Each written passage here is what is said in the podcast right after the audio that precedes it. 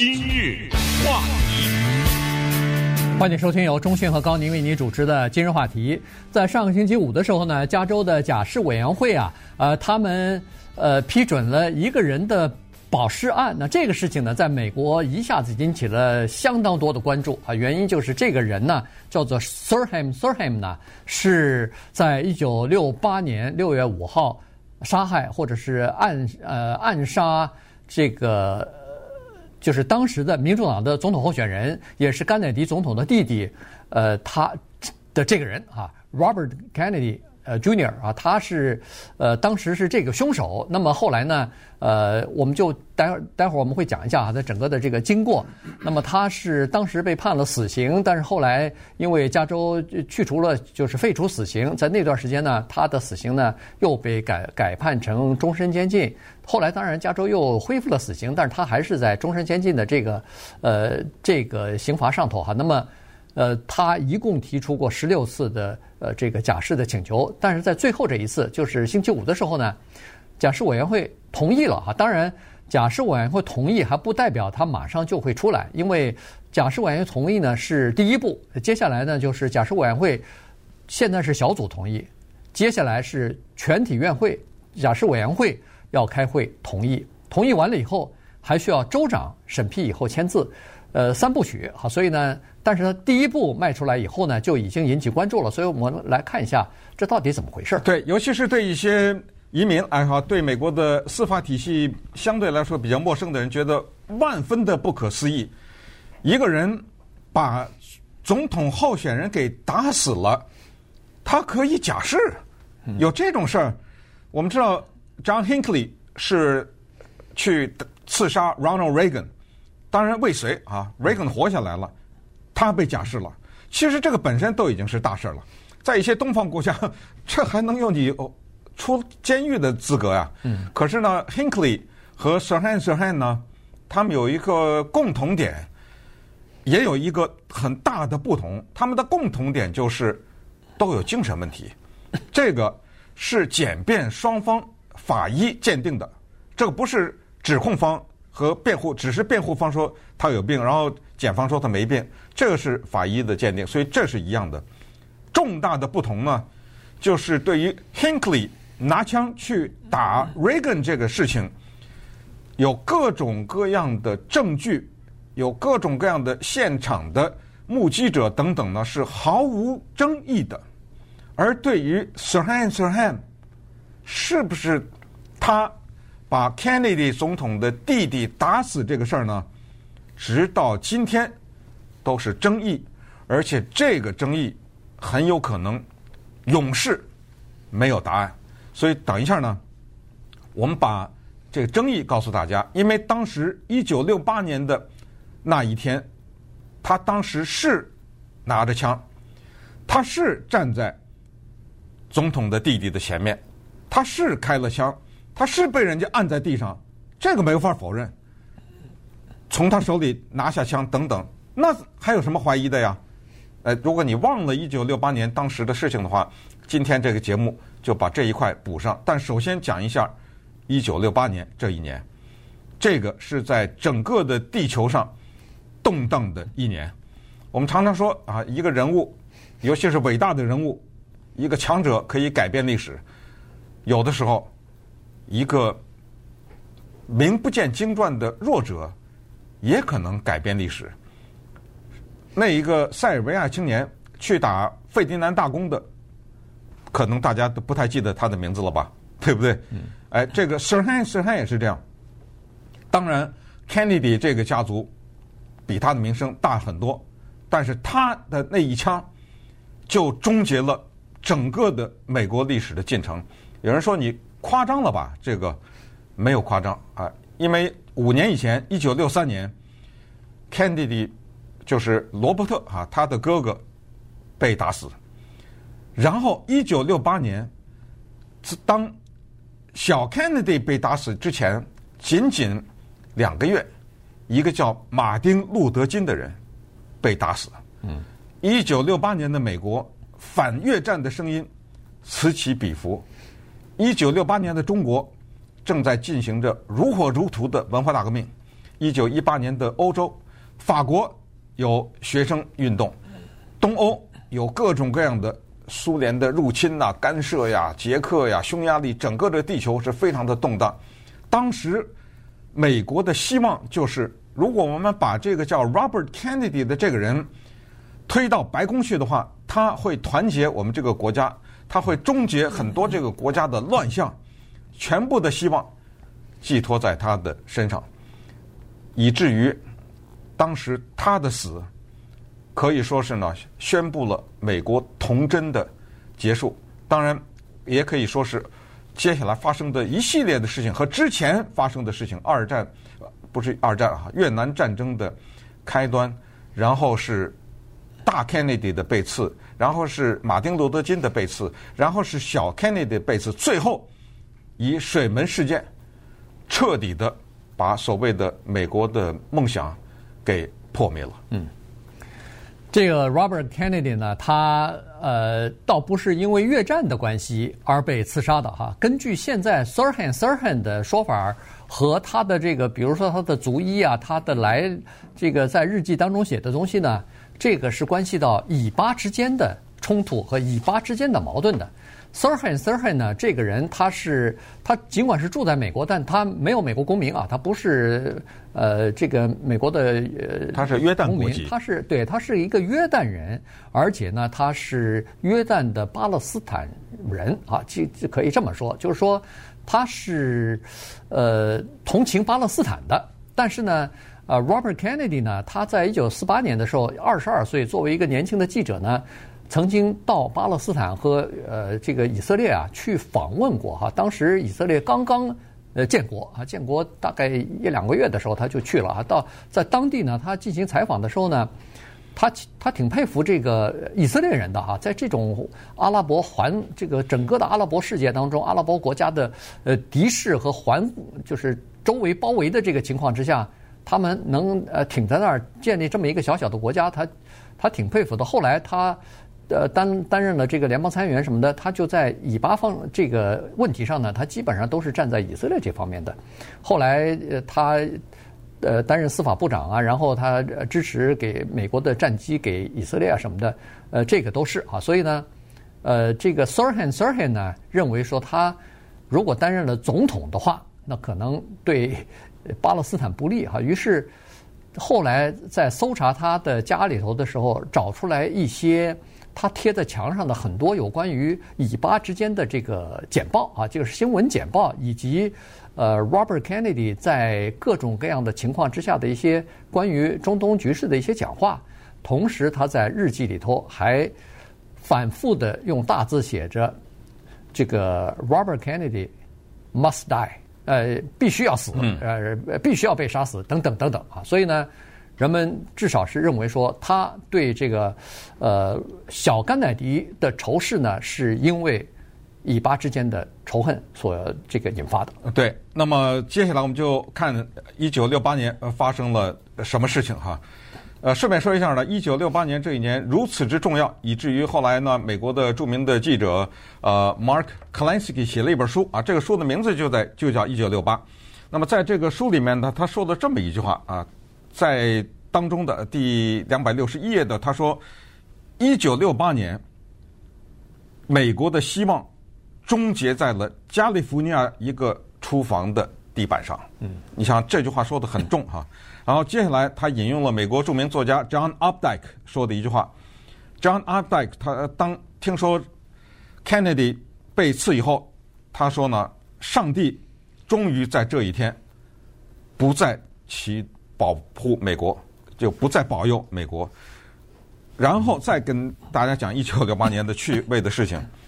当时在葬礼上面，在小甘乃迪葬礼上面，美国著名诗人呃 Ferlinghetti，他上面写了一句话，他说：“这一天我们才知道，原来并没有上帝，只有死亡。嗯，上帝咱没法证明，呃，但是死亡永远能够证明。所以他当时在葬礼上念的这首诗。”也是让美国人再一次丧失希望。还有一个小插曲，这个小插曲蛮有意思啊。呃，Mark 呃，Klansky 在这写，他说当时呢，在他遇刺以前呢，俄罗斯著名的诗人啊，嗯，叶夫图申科来访问，来访问美国的时候呢，就跟小 Kennedy 两人喝酒。在俄罗斯的传统当中，最珍贵的友情呢，是喝完酒以后把这酒杯给砸碎了。嗯，当时他喝完酒就跟 Kennedy 说：“说来，我太喜欢你了哈，咱们两个以摔杯为友情的象征。”这 这个时候，Robert Kennedy 呢，他有点舍不得，他觉得那个杯子太贵了，可能很高级的杯 酒杯。他说：“这样吧，咱们换一个便宜的酒杯好吗？”那叶夫图申科也没反对，就让旁边的人服务员换来了便宜的酒杯。这个高级酒杯和便宜酒杯的差别就是，便宜的酒杯比较厚，然后他们往地上扔的时候呢，不知道那是地板呐还是地毯呐，就没碎。嗯，这酒杯。这个时候，叶夫图申哥说了一句话，他说：“按照我们俄俄罗斯的传统，这个酒杯要是没碎的话，会有厄运。呃，你要相信迷信的话，反正这是这个 Kurlansky 在一九六八这个书里记载的这个事情。你要相信迷信的话，那是你的事儿了。但是这个事情呢，确实是这么回事。于是呢，在那一个凌晨的时分，二十四岁的 Sirhan Sirhan 呢，揣着枪。”手里揣了一份报纸，怀里面就去到了洛杉矶的著名的大使酒店 Ambassador Hotel。你说这个命运是怎么安排的？这是怎么回事？因为小 Kennedy 他在酒店里讲话了以后啊，他是临时决定从厨房走的。对，他并不是事先安排。也就是说，Sirhan Sirhan 并不知道他要从哪里出来，因为外面的人太多。大家欢呼，因为他刚得了加州的民主党的推选嘛，当得了提名嘛，初选提名，太多的人，他为了回避，他是临时绕道厨房，这个时候发生了悲剧。对，他绕到厨房呢，要去另外的一个呃地方吧，不是，就是酒店里边的另外的一个场所，就是先要见记者，还先要见媒体的记者，然后呢，他还要赶到另外的一个。支持者的一个集会当中去，所以呢，他呃走了一个走了一条近路，就是穿过厨房和储藏室，嗯、然后绕道到另外的一个就是酒店的另外一端吧。大概此时是啊，一九六八年六月六号凌对凌晨凌晨一点四十四分。对，六月五号的凌晨，呃，就是半夜都超过半夜了。他已经发表了自己在加州的民主党初选获得胜利的胜利感言之后，准备要。这么走的，那么在厨房的时候还碰到一些值夜班的厨师呢，嗯，他还跟这些人一一的握手啊什么的。那么在这个时候呢，这个 Sirhan Sirhan 呢，居然就走到他的面前了，穿过很多的人，嗯，那个时候既没有现在这么严密的保安，呃，顺便说一下，就是在这个小甘乃迪遇害之后，整个的联邦的对总统和总统候选人的保护才开始有了改变。在那个之前，联邦调查局和这个呃美国的内勤局啊，内对内勤局，呃，只有保护叫做美国总统，对美国总统候选人就获得提名的候选人，他不给保护的。但是现在从这个小甘乃迪遇刺之后呢，这个整个的法，这个整个的呃等于是规定就有了改变了，对比较有希望获得提名或或者是已经获得提名的总统候选人。也要给予保护啊，这个是内勤局的规定啊，必须要有特工的人员来进行保护。当时是没有保护的，他身边的保护一个是好像是两个体育运动员吧，呃，大概是他的这个粉丝啊，支持他的。然后还有一个大概就是退休的军人，还不叫警警察警察啊，就是就这三个人。嗯，那显然对什么枪支啊什么的也没有任何的这个。检查或者是金金属门啊什么的，大概都没有啊。所以呢，Sirhan Sirhan 手里就是口袋里揣这把枪呢，就就就是非常容易的就进到了这个酒店，而且非常容易的就接近到了他的身边。对，而且他是正面的对着小迎面走过来，对，迎面走过来，近距离的，梆梆，就这时候就开始开枪。那么总统候选人倒地，那怎么会说不是他杀的呢？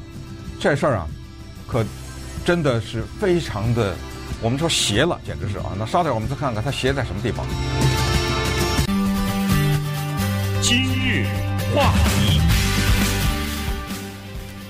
欢迎继续收听由钟迅和高宁为您主持的今日话题。这段时间跟大家讲的呢是 上星期五啊，这个一个呃杀人犯啊，就是这个 Sorhan Sorhan 呢，呃被保释委员会呃同意他可以保释了啊。这个呢是他杀害的人不是一般的人啊，是当时的民主党的呃这个总统候选人之一哈、啊。他还没有获得民主党的最后的提名，但是呢他在。加州获得了民主党的初选的胜利，然后接下来在竞选的时候，如果他要获得大多数的民主党的支持的话，他就变成民主党的总统候选人，然后就可以呃这个参加最后的总统选举了哈。我们都知道，后来因为他被暗杀以后呢。这个民主党推出来的候选人最后和呃 Nixon 啊进行选举的时候呢失呃失失败了，所以 Nixon 后来就共和党的这个候选人呢当选了总统。那整个的这个历史是这样走的。如果要是他。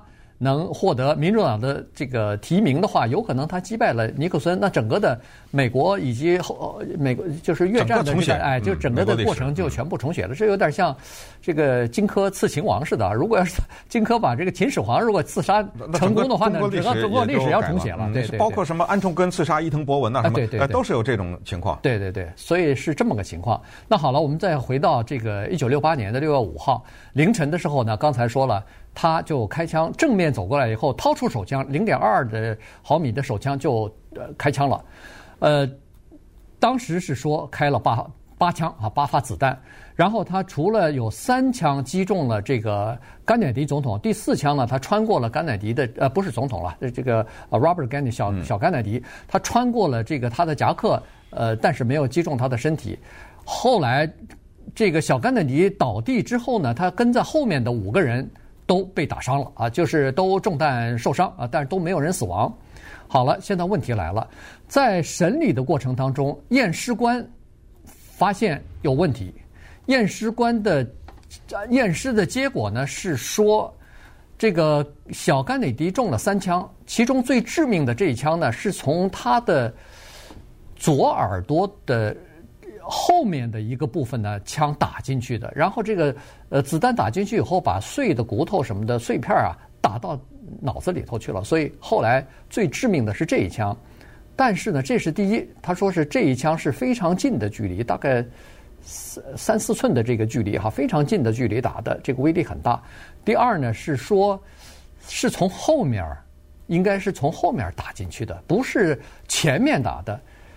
可是问题刚才说了，Sirhan Sirhan 他是正面迎着这个小甘乃迪走过去，然后举枪开的枪，那怎么会是他的这一枪变成致命的一枪了呢？嗯，一九六八年的法医的技术难道无法证明鉴定一个子弹是从正面还是背面打的吗？这不可能啊！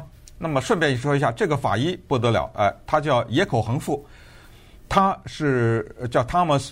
Noguchi 哈，他是著名的法医，就恨不得有点像咱们现在说的李昌钰似的这种了哈。当然，李昌钰他不完全是一个法医，他还是侦探，对不对？但是，呃，野口恒富呢，他是洛杉矶验尸局的局长，他同时是美国法医协会会长。在一九六八年 Kennedy 遇刺之前，他鉴定过另外一个超级名人 Marilyn Monroe，嗯，玛丽莲梦露。验尸是他进行的，这是多么的巧合呀！历史对不对？因为当时怀疑玛丽莲梦露是被 Kennedy，尤其是有可能是被司法部长 Robert Kennedy 授权给杀害的。呃，为了封口啊等等。现在躺在他前面的居然就是 Kennedy，他刚刚处理过 Monroe 的问题。摇滚歌星 Janis Joplin 是他验的尸。Roman Polanski 怀孕的太太 Sharon Tate 被 Charles Manson 的信徒杀害是他验的尸，著名的好莱坞明星 Natalie Wood 所谓的带引号的淹死案是他验的尸，所以当时他就提出来，不对，这个子弹呢是从后面打进来的，不光是那一枪，若干枪都是从后面打出来，而且一共是八枪，可是 Sirhan Sirhan 呢说他的那个枪里只打了三枪。在场的人听到的枪声和后来录音有，因为有旁边有什么人在电视台可能录影了、录影啊什么的，反正数出来的也是八枪。关键就是后面的这枪是谁打的？现在推测呢是当时在有一个叫食品储藏柜里面藏的一个人，也就是说不排除从来没有排除 Sirhan Sirhan 开枪，但是把总统候选人打死那枪不是，是后面打进来的，只是当时枪声一响，谁知道前后啊？就是当场的人全乱了套了嘛，对不对？呃，所以这是一个问题。那么现在多少年以后再问这个 Sirhan Sirhan 呢？他是这么说的。Obviously, I was there.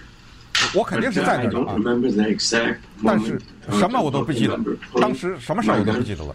Out of my body or whatever it was located, and I don't remember aiming it at any human being. I don't remember any of that, Mr. President. And and I've said that from the get go. 啊，就我什么都不记得了。我不记得掏枪，我不记得举枪，我不记得开枪。这个有没有可能？也有可能啊！在重大的灾难之后，一个人失去记忆，包括戴安娜的司机，对不对？当车祸发生以后，戴安娜王妃死亡了以后，后来那个司机重伤，等救醒了以后，问他，他根本不记得有撞车这件事儿了。对，也是有可能的。对，然后验尸的时候呢，还发现说打入呃甘乃迪的那个最后的那个枪啊，就是致命那一枪的子弹。和那个 Sirhan Sirhan 枪里头射出来的子弹还不一样，嗯啊，就是说不 match，所以这个又是一个问题。但是在审理的过程当中，居然 Sirhan Sirhan 的辩护律师没有紧追的这个事情去追问去，反而他强调的是，呃，sorry Sirhan 是精神病有病，所以用这个方法看看是不是可以为他减刑啊什么的，为他呃逃避一些这个这个严厉的惩罚啊。那后来。呃，这个检方呢是和呃辩护的律师呢呃达成一个协议，说是能不能够这样，你干脆就自认自己有罪，然后我们呢也不追求死刑，就等于是判你个终身监禁。但法官不允许，不允许啊，说不行，你们不能达成这个协议。后来呢，当然就把他判成了这个死刑了。不过因为加州刚才说过了，呃，取消死刑之后呢，他又被转判成这个终身监禁了。后来呢，这事儿哈真的有意思。在这个保释委员会出来说，我们同意他假释，因为他今年已经七十七岁了，对整个的社会也不会构成任何的威胁等等。呃，再加上在监狱里头也待了差不多五十年了，所以让他出来。那么，甘乃迪就是小甘乃迪的两个儿子都站出来说，他们同意，嗯，他们愿意，但其他的六个子女呢是表示反对的。嗯，那当时顺便说一下，当 Robert Kennedy 被遇刺的时候呢，他的太太 Ethel。呃，正好怀着身孕啊，怀着他们第十一个孩子。呃，后来呢，在漫长的这过去的五十年来中，各种各样的阴谋啊等等呢，使得遇刺的人呢，他的刚才说那两个孩子啊，他们去亲自去见了 Sirhan Sirhan，长谈三个小时，而且谈完以后都哭了。他们说，他们相信真正杀死他们父亲的人不是孙海那个凶手要不就已经死了，要不就至今还逍遥法外。